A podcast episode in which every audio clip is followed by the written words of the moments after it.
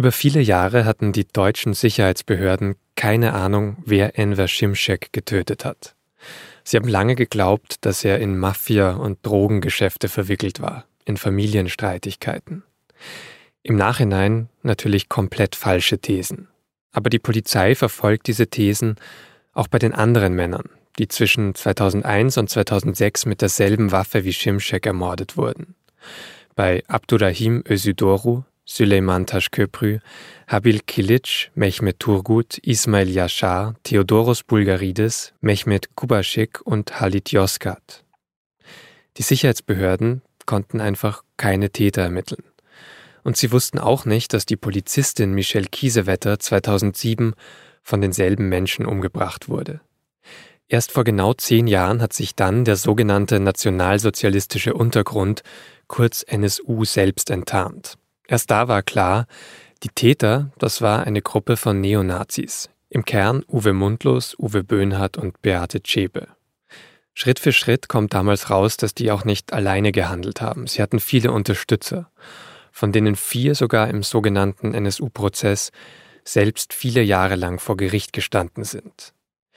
Aber wie geht es denen heute? Was kam beim Prozess raus und was machen diese NSU-Unterstützer, zehn Jahre nach der Selbstenttarnung des NSU? Das wollten meine Kollegin Annette Ramelsberger und mein Kollege Benedikt Warmbrunn herausfinden und haben sich auf eine Spurensuche gemacht. Über ihre Recherche, zehn Jahre nach der Selbstenttarnung des NSU, spreche ich mit Ihnen in dieser Folge von Das Thema. Ich bin Vincent Vitus Leitgeb und ich freue mich, dass Sie zuhören.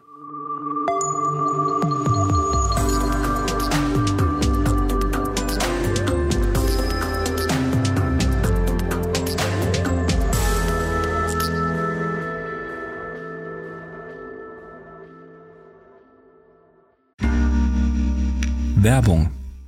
Hi, ich bin Patrick Bauer, Reporter beim Magazin der Süddeutschen Zeitung. Und gemeinsam mit meiner Kollegin Eva Hoffmann habe ich an einer unglaublichen Geschichte recherchiert. Tom und Jana denken, sie ziehen mit ihrem kleinen Kind zu einer liebevollen Gemeinschaft. Aber sie landen in einer Gruppe, in der Menschen manipuliert und psychisch und physisch fertig gemacht werden. Wie schafft es die Familie da wieder raus? Im Schattenkloster. Chronik einer Gehirnwäsche ist ein SZ Plus Podcast in Zusammenarbeit mit Audible. Jetzt auf sz.de/slash Schattenkloster. Annette Benedikt, die Ereignisse vor zehn Jahren, als der NSU sich enttarnt hat. Wieso reden wir eigentlich heute noch darüber? Also wieso sind die so entscheidend für Deutschland? Weil Deutschland damals in einen Abgrund gesehen hat. Ein Abgrund, den man nicht für möglich gehalten hat. Es sind ja 13 Jahre lang äh, drei Mörder durch Deutschland gezogen und haben Menschen umgebracht und niemand hat es bemerkt. Äh, und das war eigentlich dieses Entsetzliche, dass man zugesehen hat, wie da jemand eine Blutspur legte und es nicht wahrgenommen hat, was es wirklich war, nämlich rechter Terror. Weil diesen rechten Terror gab es ja nicht, dachte man. Man sah immer nur auf die linke RAF, aber nicht auf das, was unter unseren Augen passierte. Wisst ihr noch, wie das dann so war vor zehn Jahren? Also das ist ja Stück für Stück rausgekommen. Also am 4. November beginnt eigentlich diese Selbstenttarnung, aber so, dass es richtig eingeschlagen hat, diese Wucht, war ja erst eine Woche später. Am 4. November hat erstmal dieses Wohnmobil in Eisenach gebrannt und man fand die zwei Leichen von Uwe Mundlos und Uwe Böhnhardt. Und 180 Kilometer entfernt äh, ging der, der Unterschlupf des NSU in die Luft. Bloß man wusste ja noch nicht, dass es der Unterschlupf war. Eigentlich hat sich das dann erst ganz langsam entwickelt, als man im Brandschutt Waffen entdeckte. Als man die Handschellen von Michelle Kiesewetter gefunden hat, einer Polizistin, die in Heilbronn ermordet worden war. Und als plötzlich im Brandschutt an die zwölf Waffen auftauchten, da merkte man, da ist etwas Großes. Da ist etwas, was man nicht vermutet hatte. Und so, dass ihr es dann auch wahrgenommen habt, so in, in Berichten oder selbst darüber berichtet habt? Also bei mir war das damals so, dass ich nach meinem Studium auf einer Reise war durch Amerika, äh, Nord- und Südamerika, und ich mir vorgenommen hatte, und es auch sehr lange durchgehalten hatte, nur die örtliche Presse zu lesen, bis ich dann, ich war in Santiago de Chile und habe das gelesen im Internet, es war total surreal. Also zum einen habe ich viele deutsche Nachrichten konsumiert und ich konnte das gar nicht begreifen, dass Deutschland so nahe kommt und dann eine Seite von Deutschland, die, wie Annette schon gesagt hat, ein Blick in den Abgrund war und es war auch so unvorstellbar einfach die Vorstellung, dass jemand 13 Jahre lang im Untergrund lebt und es niemand bemerkt haben will und zwar nicht nur im Untergrund, sondern gleichzeitig derart öffentliche Verbrechen begangen wurden. Also man konnte sich einfach nicht vorstellen.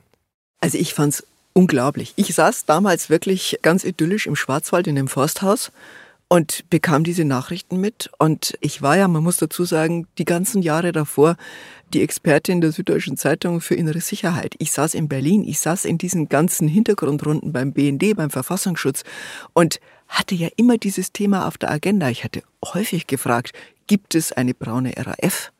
Und es hieß dann immer, ach nee, die Rechten sind zu dumm, die haben keinen Anführer. Und wenn sich da was zusammenbrauen würde, dann würden wir es ja erfahren, weil die sind umstellt von unseren V-Leuten. Ja, und es war genau diese Zeit, in der die Morde stattgefunden haben.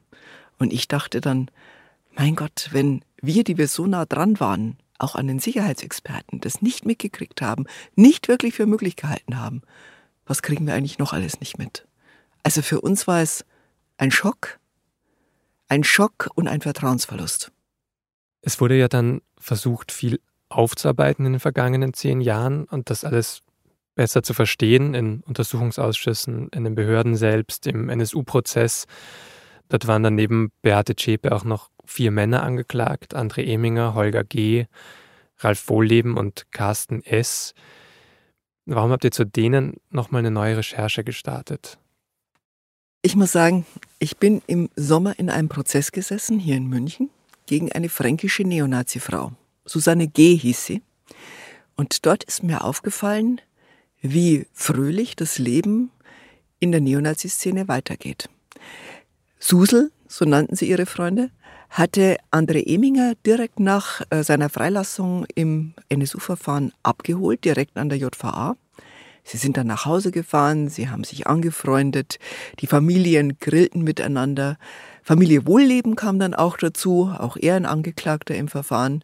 Und ich habe dann so Bilder entdeckt mit Herrn Wohlleben mit Wurst und Herrn Eminger mit Grillzange und Susel lächelnd und die Gattinnen erfreut. Es war wirklich neonazistisches Biedermeier. Und da dachte ich mir, man müsste doch jetzt eigentlich mal gucken, wie diese Menschen leben, die ja verurteilt worden sind, die ihre Haft aber noch nicht angetreten haben. Und Benedikt ist auf die Idee gekommen, dass man da jetzt einfach mal hinfährt und sich das anguckt. Es ist ja auch so, muss man dazu sagen, dass Annette ja wirklich äh, das wandelnde NSU-Lexikon Deutschlands ist, wenn ich das so sagen darf. Und wir ähm, oder viele andere haben sehr schnell wieder vergessen, auch die, die nicht im Prozess gegen die, diese sogenannte Susel waren, wo, was ist eigentlich mit den allen passiert ist. Die sind so ein bisschen versunken äh, wieder in, aus der Wahrnehmung der Öffentlichkeit.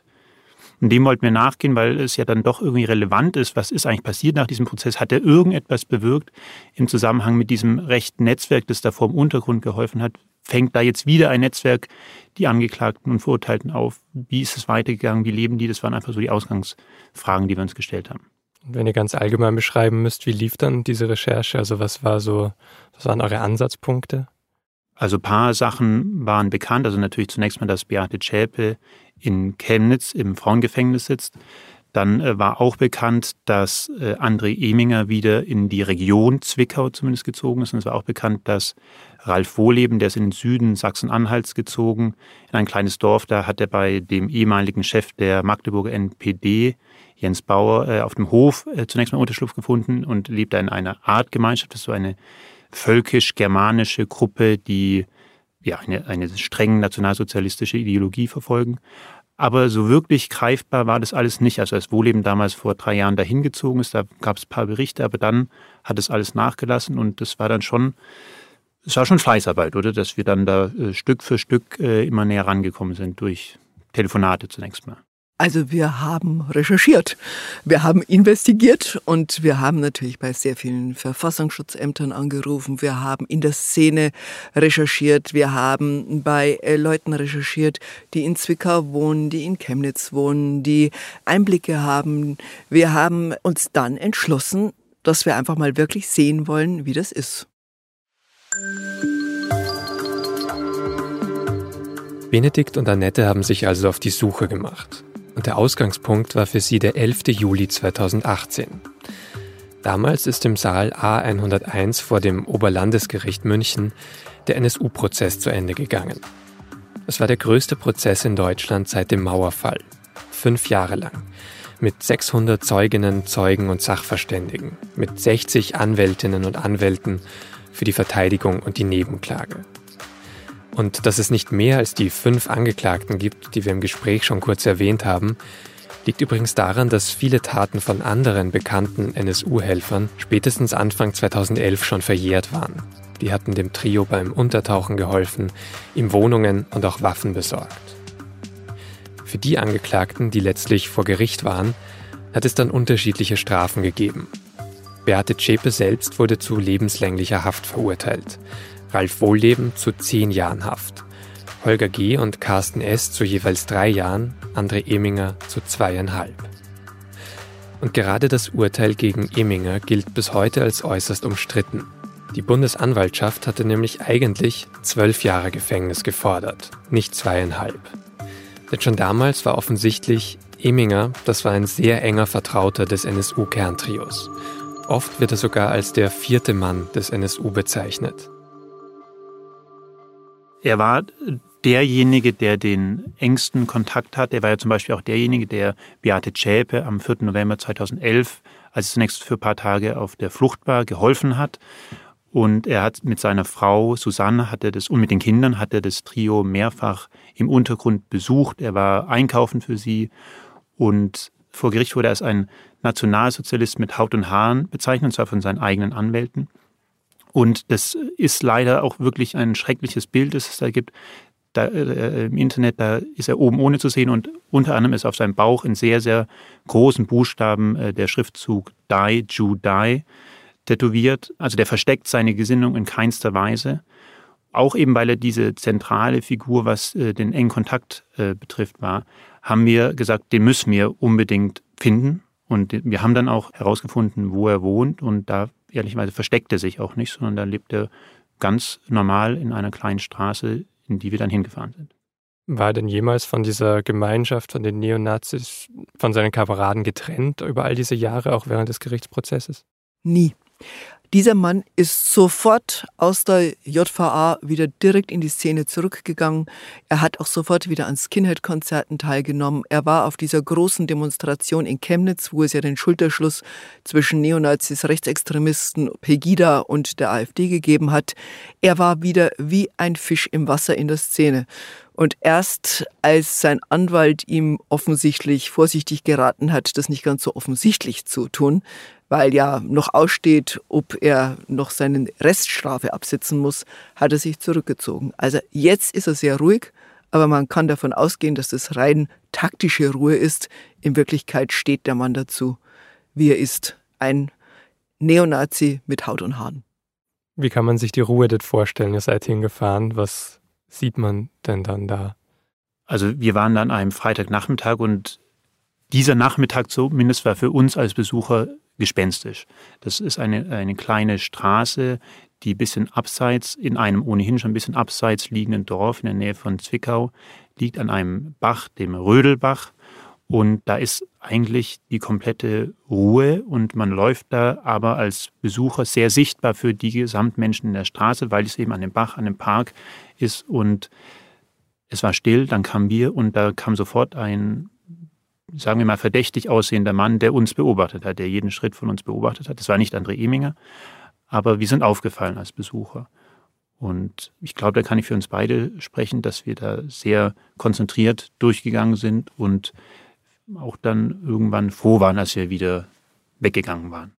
Wir haben aber dieses Haus gesehen und es ist so ja, so unauffällig. Da ist eine kleine Hexenfigur an der Tür, da steht Welcome drauf, die Vorhänge sind hübsch arrangiert hinter den Fenstern. Man sieht ein Mobile aus Schmetterlingen. Das ist ein Haus, das ist ganz normal. Aber vor dem Haus steht eben eine rote Suzuki. Und die hat die Nummern A814, also in der Chiffrenfolge der Neonazis Adolf Hitler und die 14 Words, nämlich das Bekenntnis der weißen Rassisten. Also eine Visitenkarte auf Rädern. Also man erkennt es auf jeden Fall, wenn man weiß, was, was man da zu suchen muss. hat oder was man da, auf was man achten muss. Es ist ja auch, also er hält sich zurück, André Eminger, aber es ist nicht davon auszugehen, dass es sich jetzt komplett abgeschottet hat von der Szene und dieses Motorrad ist dafür ja nur das sichtbarste Zeichen vor der Haustür. Also alle in den Sicherheitsbehörden und oder auch Menschen, die sich gut auskennen, die immer wieder in die Szene reinschauen, sagen uns, dass der einfach Kontakt hält. Und der ist total ähm, treu seiner Gesinnung, die er vor Jahren schon gezeigt hat. Sein Zwillingsbruder ist ja auch der äh, Chef der Gefangenenhilfe der Rechten, die eben rechtsextremistische Gefangene betreut. Und die beiden Brüder sind sich ja sehr nah. Inwiefern betreuen? Na, betreuen, indem man ihnen Besuche in, in die Haft schickt, indem man sie unterstützt mit Spenden, indem man ihnen natürlich auch ideologischen Rückhalt gibt, sodass sie nicht etwa aussagen, sondern treu der Szene bleiben nach dem großen Motto, das Eminger immer auch im Gerichtssaal gezeigt hat, Brüder schweigen. Jetzt habt ihr schon die Kontakte angesprochen innerhalb der Szene. Also er ist da weiterhin gut vernetzt. Was ich bei eurer Recherche sehr interessant fand, war, dass es auch Kontakte zu einem weiteren Angeklagten des NSU-Prozesses gibt, zu Ralf Wohlleben. Könnt ihr beschreiben, erstens, wer Ralf Wohlleben sozusagen war in diesem ganzen Komplex und wie jetzt die Verbindungen aussehen? Also Wohlleben wurde von der Bundesanwaltschaft als die steuernde Zentralfigur bezeichnet. Er ist derjenige, der auch sehr engen Kontakt mit dem Trio hatte, sowohl als sie in den Untergrund äh, gegangen sind und dann auch in den Jahren immer wieder. Und er hat unter anderem ja auch geholfen, die Mordwaffe in neun der zehn Fälle zu besorgen. Auch er hat vor Gericht seine nationalsozialistische Ideologie in keinster Weise versteckt. Er hat, äh, seine Anwälte haben Hitler zitiert, Hess, Göring, also das war für den einfach eine Bühne, muss man leider sagen. Und er wurde ja auch auf der ähm, Empore von Gesinnungsgenossen immer wieder besucht, die Solidarität mit Wolle T-Shirts anhatten. Also er ist auch einer, der ganz offen damit umgeht, wie er denkt und wie rechts sein Denken ist. Und der lebt jetzt im äh, Süden Sachsen-Anhalts. Da bin ich auch hingefahren. Und ich war zuerst bei einem, in einem Dorf in der Nähe, bei einem ehemaligen Bürgermeister dieses Dorfes, der 2015 aus dem Amt vertrieben wurde, weil er sich für die freundliche Aufnahme von Flüchtlingen eingesetzt hatte. Und der hat mir erzählt, wie die Struktur in diesen Dörfern da im Süden Sachsen-Anhalts ist. Nämlich, dass da sehr viele Menschen, die sich einsetzen, werden angefeindet, die sich einsetzen dafür, dass man einfach die rechte Szene beobachtet. Das reicht schon. Allein dieser Wunsch, die rechte Szene zu beobachten, führt dazu, dass in dem Fall dieses ehemaligen Bürgermeisters ihm die Leute, die das Personal und auch die Gäste für seine Tanzschule zum Beispiel vertreiben, dass sie sagen, geht da nicht mehr hin und dann gehen die Leute auch nicht mehr hin. Und in diese Region ist dann Ralf Wohleben gezogen zu Jens Bauer, dem Chef der Artgemeinschaft und das ist ein sehr, sehr kleines Dorf, wo er da lange gelebt hat. Da war ich. Das ist im Grunde genommen eine Hauptstraße und eine Parallelstraße. Und mit den Menschen, mit denen ich da reden konnte, war das eine sehr komische Gesprächsstimmung, weil das war, man hat gemerkt, das war denen relativ egal, ob er da jetzt noch wohnt oder ob er nicht wohnt. Also es hat sich keiner daran gestört. Und dann war mein nächster Schritt, dass ich in der Werkstatt dieses Jens Bauers war. Das ist in Zeitz, einer Stadt in der Nähe. Und da habe ich im Grunde nur 20, 30 Sekunden mich unterhalten, wurde dann aber sofort weggescheucht. Ich habe gefragt, ob Ralf Wohleben da noch arbeitet. Dann war die Antwort nö. Dann habe ich gefragt, ob er da mal gearbeitet hat. Dann war erst ein kleines Schweigen. Dann hat er gefragt, warum wollen Sie das wissen? Der Mann, der da arbeitet. Und dann habe ich gesagt, dass es einfach entscheidend ist, ob er sofort in der Szene wieder integriert war. Und er hat dann nochmal sehr, sehr lange überlegt und dann gesagt, der war integriert. Keine Frage. Schönen Tag. Ich bin gegangen und wollte eigentlich weiterfahren in das Dorf, in das Ralf Wohleben jetzt lebt und habe dann plötzlich gesehen, dass der Mann mir hinterhergelaufen ist und mich fotografiert hat. Und ehrlicherweise hat es mich doch ein bisschen getroffen. Also ich war jetzt sehr markiert, wenn man so will. Ich bin trotzdem in dieses Dorf gefahren, aber habe mich damit große Vorsicht bewegt, in dem Ralf Wohleben jetzt lebt. Und aber auch da war es so, dass die Menschen zunächst mal, ähm, die zu sehen waren, das ist ja sehr, sehr ausgestorben. Tatsächlich die Häuser verfallen. Man sieht, dass da nicht mehr viele leben. Und die, die da sind, die sagen auch, das ist doch alles ruhig. Stört uns nicht. Mhm. Sagt übrigens sogar der Bürgermeister der Ortsgemeinschaft. Und welche Kontakte gibt es da jetzt zwischen Wohlleben und Eming, also die beiden Personen, die wir da jetzt schon kennengelernt haben, die auch beide tatsächlich so ideologisch gefestigt waren? Es gab immer Kontakte, während des NSU-Prozesses schon. auch später dann eben, die Familien treffen sich, man grillt miteinander, man trifft sich auch ähm, zu Familienfeiern, Partys. Zweimal kam Nachwuchs, sowohl bei der Familie Eminger als auch bei der Familie Wohlleben. Auch das muss ja begangen werden. Das sieht von außen vollkommen harmlos aus. Aber wenn man weiß, wer da miteinander feiert, weiß, da ist die Szene ungebrochen. Diese Artgemeinschaft, in der sich jetzt Wohlleben bewegt, die legt auch großen Wert darauf, dass sie nicht groß in der Öffentlichkeit auftritt, sondern die möchte eigentlich eher unter sich bleiben. Die einzige Ausnahme ist irritierenderweise der Chef der Artgemeinschaft, dieser Jens Bauer, der zum Beispiel zweimal Corona-Leugner-Demos in Zeitz organisiert hat. Aber sonst ist ihnen sehr wichtig, dass man eigentlich innerhalb der Familie bleibt und dass diese Familie nach germanischen Ritualen erzogen werden soll und eben nach einer nationalsozialistischen Ideologie. Und was uns die Sicherheitsbehörden mitgegeben haben, ist es momentan auch das Verständnis, das Ralf Wohleben für sich selbst sieht, dass er seine eigenen Familie, aber auch anderen Familien, die er da mit seiner Familie besucht, eben erzählt, was für eine Ideologie eigentlich hat und warum dieses Denken bitte weitergegeben werden sollte. Gut, dass du jetzt die Sicherheitsbehörden angesprochen hast, weil das wäre so, ist jetzt so die Frage, die bei mir hochgekommen ist, sozusagen, was wissen die eigentlich darüber? Also über diese Dörfer, die von solchen Gemeinschaften so wahnsinnig geprägt werden, über Netzwerke, die es da offenbar weiterhin gibt in der Szene, gemeinsame Grillabende, das ist doch besorgniserregend, wenn solche Menschen sich so eng die ganze Zeit austauschen und eben Ideologie auch fördern. Also sowohl Ralf Wohleben als auch André Eminger wurden beide als Gefährder eingestuft. Das heißt, dass von ihnen jederzeit weitere Gewalttaten zu erwarten sind, dass sie als gefährlich gelten. Das wissen die Polizei und auch der Verfassungsschutz.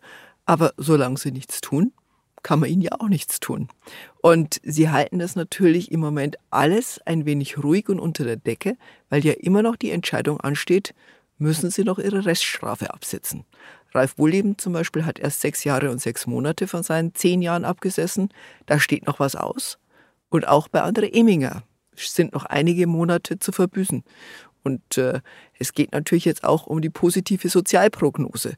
Ob äh, sozusagen äh, das Gericht jetzt entscheidet, nein, das kann man ihnen erlassen bis auf weiteres, oder ob sie nochmal in Haft müssen. Hm. Und so diese subtile Grundstimmung in diesen kleinen Orten, diese Drohkulisse, die es dann auch gibt gegen Bürgermeister, die sich zum Beispiel für Geflüchtete einsetzen, das zählt natürlich dann noch nicht rein, das ist zu inkonkret. Das kann man ihnen ja nicht zurechnen. Also wenn, müssen die schon richtig selber was tun, also zum Beispiel eben auf Neonazis-Demos gehen, auf Skinhead-Konzerte, das würde natürlich alles verzeichnet. Aber sozusagen nur, dass da eine Stimmung der Angst und des Schweigens und des bloß nicht Aufmuckens und sich nicht aus der Deckung wagens besteht, da kann man ja nicht sagen, da ist Wohleben oder Eminger schuld. Das ist schon die Szene und die hat sich verdichtet.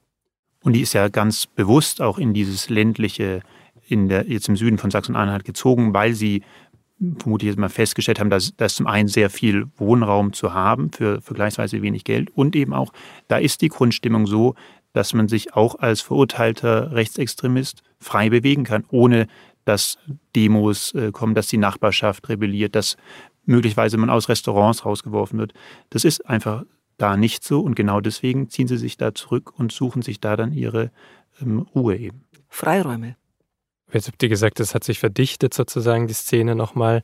Wenn wir jetzt zehn Jahre zurückschauen, wir reden ja jetzt eben rund um diesen Jahrestag miteinander, ist es dann realistisch, dass dieses Kerntrio, das sie auch immer beansprucht für sich sozusagen, sie haben allein gehandelt als freistehende Zelle, dass das wirklich so alleine dann agiert hat und dass diese Verbindungen erst später wirklich enger wurden oder waren die schon immer so eingebettet? Also meiner Meinung nach war diese Zelle nie allein. Also gerade als sie in den Untergrund ging, ich sage jetzt mal Untergrund in Anführungszeichen, in Wirklichkeit ging sie zu ihren Freunden nach Chemnitz. Das war eine starke rechtsradikale Szene, die ihnen geholfen hat. Die hat ihnen Wohnungen zur Verfügung gestellt, die hat Spenden besorgt, die hat mit ihnen äh, Partys gefeiert. Man besuchte sich äh, zwar nicht sehr öffentlich, aber jeder, der wusste, wusste auch, da sind drei aus Jena. Man hätte in der Zeit, wo sie in Chemnitz waren, sie jederzeit finden können, wenn man es gewollt hätte. Im Nachhinein, ja, sie sind immer stärker sozusagen zusammengerückt. Sie sind dann auch weggezogen aus Chemnitz nach Zwickau. Aber sie waren nie abgeschottet. Und wenn man sich überlegt, wo sie waren, sie haben ja in Nürnberg getötet, sie haben in Dortmund getötet, sie haben in Köln getötet, in kleinsten Straßen, wo man wirklich nicht hinfindet, wo auch ein Taxifahrer schon Mühe hat, hinzufinden. Die müssen Kontakte gehabt haben, sie müssen Unterstützer gehabt haben, Hinweisgeber, die ihnen sagten, da ist ein lohnendes Objekt. Es kann gar nicht sein, dass die vollkommen autark waren und nur aus sich selbst heraus diese Ziele gefunden haben. Und haben Sie da heute, wenn du an die Szene denkst, dann für dich Vorbildwirkung da bekommen in diesen Netzwerken? Oder ist das etwas, wo ihr sagt, ganz so klappt es jetzt heute auch nicht mehr, weil alles zum Beispiel noch enger geworden ist oder anders? Der NSU ist einerseits Geschichte, weil sich auch die Szene weiterentwickelt. Andererseits gelten sie als die Märtyrer. Also als diejenigen, die ähm, vor Gericht waren, nichts gesagt haben, die äh, Vorbilder sind. Denn in der Szene gelten ja diese zehn Morde als Erfolgstat. Also der NSU hat den Staat vorgeführt und er hat neun Migranten und eine Polizistin getötet. Der Hass ist in der Szene nicht anders geworden. Er ist möglicherweise ein wenig ruhiger geworden. Man zeigt es nicht mehr so, es ist clandestiner.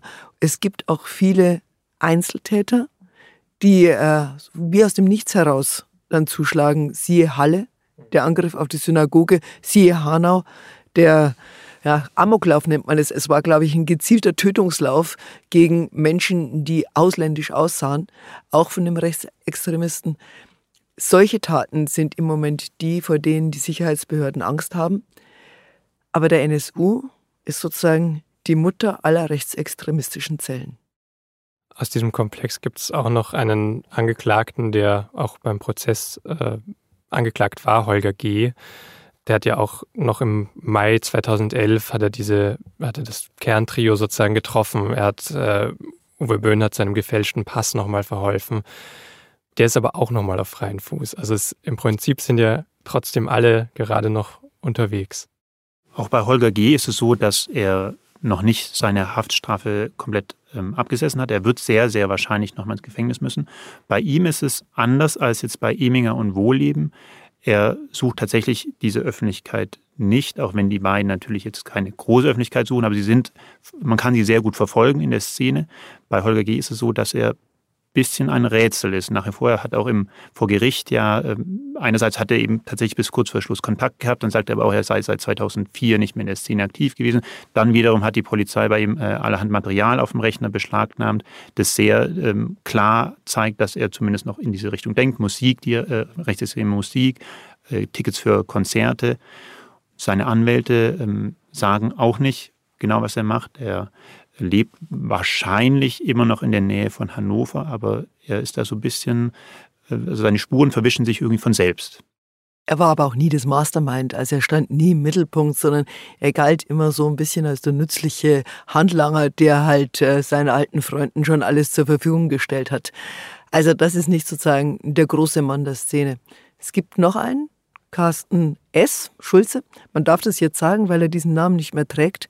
Der Mann ist der Einzige, der bereut hat, der sich hingestellt hat, der seine gesamte Verantwortung auf den Tisch gelegt hat, der wirklich alles gesagt hat, was er wusste und der im Zeugenschutzprogramm ist. Und der ist der Einzige, der nicht Revision eingelegt hat, sondern sofort ins Gefängnis gegangen ist, die Haft auch schon abgesessen hat und jetzt unter einem anderen Namen mit einer neuen Legende, also einer erfundenen Geschichte irgendwo in Deutschland lebt.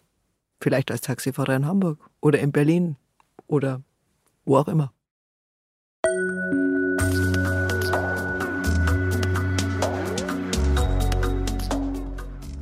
Alle Unterstützer von damals sind heute also auf freiem Fuß. Carsten S. mit neuer Identität, die anderen mehr oder weniger zurückgezogen. Aber ganz abgeschlossen ist der Prozess um die Verurteilten eben noch nicht. Eine nächste Entscheidung fällt schon in diesem Dezember. Denn dann beschließt der Bundesgerichtshof, ob die Verhandlung gegen André Eminger wieder ausgerollt wird. Es geht eben um die Frage, ob Emingers Haftdauer, zweieinhalb Jahre, angemessen war oder ob es nicht eben doch mehr sein sollten. Vielleicht muss Eminger also doch noch einmal ins Gefängnis. Eine zweite Entscheidung betrifft Beate Zschäpe selbst. Die hatte im September dieses Jahres Verfassungsbeschwerde eingelegt. weil der Bundesgerichtshof ihr Urteil als rechtmäßig anerkannt hat. Zschäpe will jetzt, dass der BGH das nochmal verhandelt. Mündlich und in ihrer Anwesenheit. Dass das passiert, gilt aber als äußerst unwahrscheinlich und das weiß vermutlich auch Zschäpe selbst. Wieso tut sie das also trotzdem? Und was erhofft sie sich davon? Sie ist ja eine sehr selbstbewusste Frau und sie pocht sehr auf ihre Rechte. Und ich glaube, es war ihr wichtig, einfach alles auszureizen, was geht. Was könnt ihr denn sonst über ihren Alltag gerade sagen, über den von Beate Zschäpe? Also wo ist sie gerade? Beate Zschäpe sitzt seit 2018 in der JVA Chemnitz. Dort wollte sie auch gerne hin. Sie war ja während des Prozesses, war sie in München in Stadelheim. Und in Chemnitz, da ist natürlich ihre Mutter etwas näher und es ist ihre Heimat etwas näher, Jena, Zwickau. Sie sitzt dort in einer Zelle, 12,5 Quadratmeter groß, in grün gehalten. Da gibt es einen abgetrennten Sanitärbereich. Das Fenster ist vergittert. Ein Tisch, ein Bett, ein Stuhl, ein Regal. Beate Zschäpe wird vermutlich arbeiten, weil sie ist jetzt in der Abteilung für Strafgefangene. Man kann da in der Näherei arbeiten, in der Küche oder auch in der Wäscherei. Und sie kann, was für sie jetzt schön ist, telefonieren. In ihrer Zelle gibt es ein Telefon, das ist bei allen. Direkt so, drinnen. In ihrer Zelle. Mhm. Aber sie kann natürlich nicht jetzt quer durch die Welt telefonieren und mit ihren alten Freunden, sondern nur mit Nummern, die vorher abgecheckt worden sind. Und ihr Anwalt hat zu uns gesagt, nur er telefoniert mit ihr und ihre Mutter. Also es ist eine kleine Welt.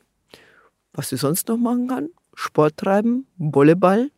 Also sie war ja immer eine Frau, die schnell Kontakt gefunden hat, auch in der JVA in München.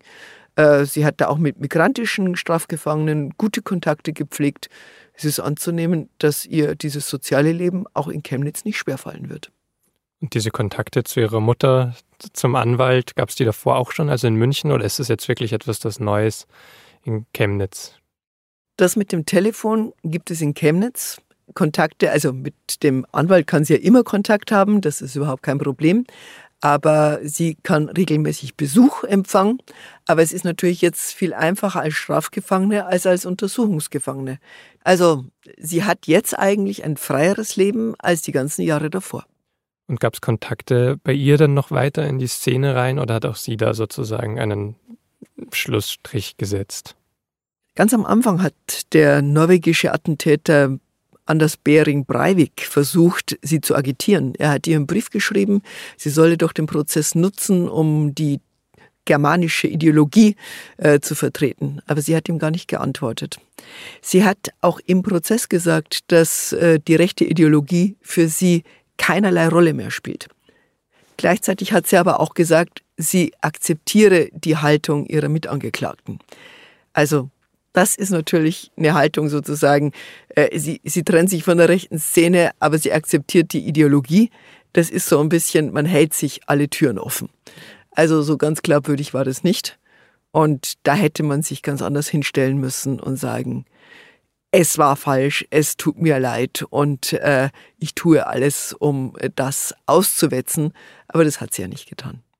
Und so bleibt sie auch umgekehrt, dass die Szene sich nicht von ihr löst. Also sie kann ja dann trotzdem eben diese Märtyrerin bleiben, dieses Vorbild, wenn sie sich nicht ganz so stark loslöst, obwohl die Taten natürlich immer bleiben werden.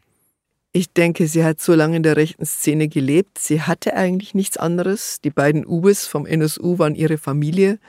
Und äh, ich denke, die rechte Szene wird sie sicher wieder auffangen, wenn sie irgendwann mal aus der Haft entlassen wird.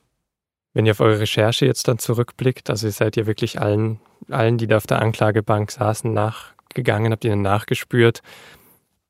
Die Männer sind alle auf freiem Fuß. Was würdet ihr denn sagen? Was ist das für ein, für ein Zeichen, vielleicht auch für die Angehörigen der Opfer zum Beispiel, dass die sich jetzt wieder so bewegen, dass die so weich gefallen sind, zum Teil eben auch in der Szene total aufgegangen sind schon wieder?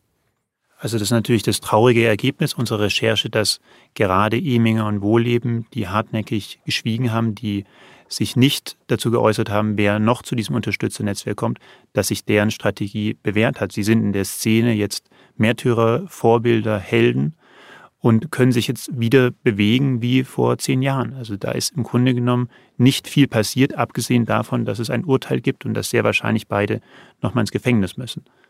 Aber es gibt kein, keine ähm, Reue, es gibt kein, kein, äh, keine Aufsplitterung der Szene, das ist alles nicht passiert. Das heißt auch wahrscheinlich eine Bedrohung für auch für Menschen weiterhin, die auch sonst von Rechtsextremismus bedroht sind, halt auch für die natürlich ein fatales Zeichen. Der Prozess hat die Szene ja nicht geschwächt. Im Gegenteil, man hat dort Zeugen gesehen, die über Tage hinweg dem Gericht ins Gesicht gelacht haben, die immer nur gesagt haben, nö, wüsste ich nicht. Äh, überhaupt, sie haben, haben sich an nichts mehr erinnert und es hat einfach gezeigt, die halten zusammen und sie bieten dem Rechtsstaat die Stirn. Ich habe den Eindruck, dass die Szene nicht gebrochen ist, sondern im Gegenteil, dass sie sich im Aufwind spürt, auch durch das Erstarken der nationalen Bewegung in Deutschland. Und dieser Hass, der sich äh, in, in, den sozialen Medien ergießt, äh, gibt ihr geradezu Luft unter die Flügel.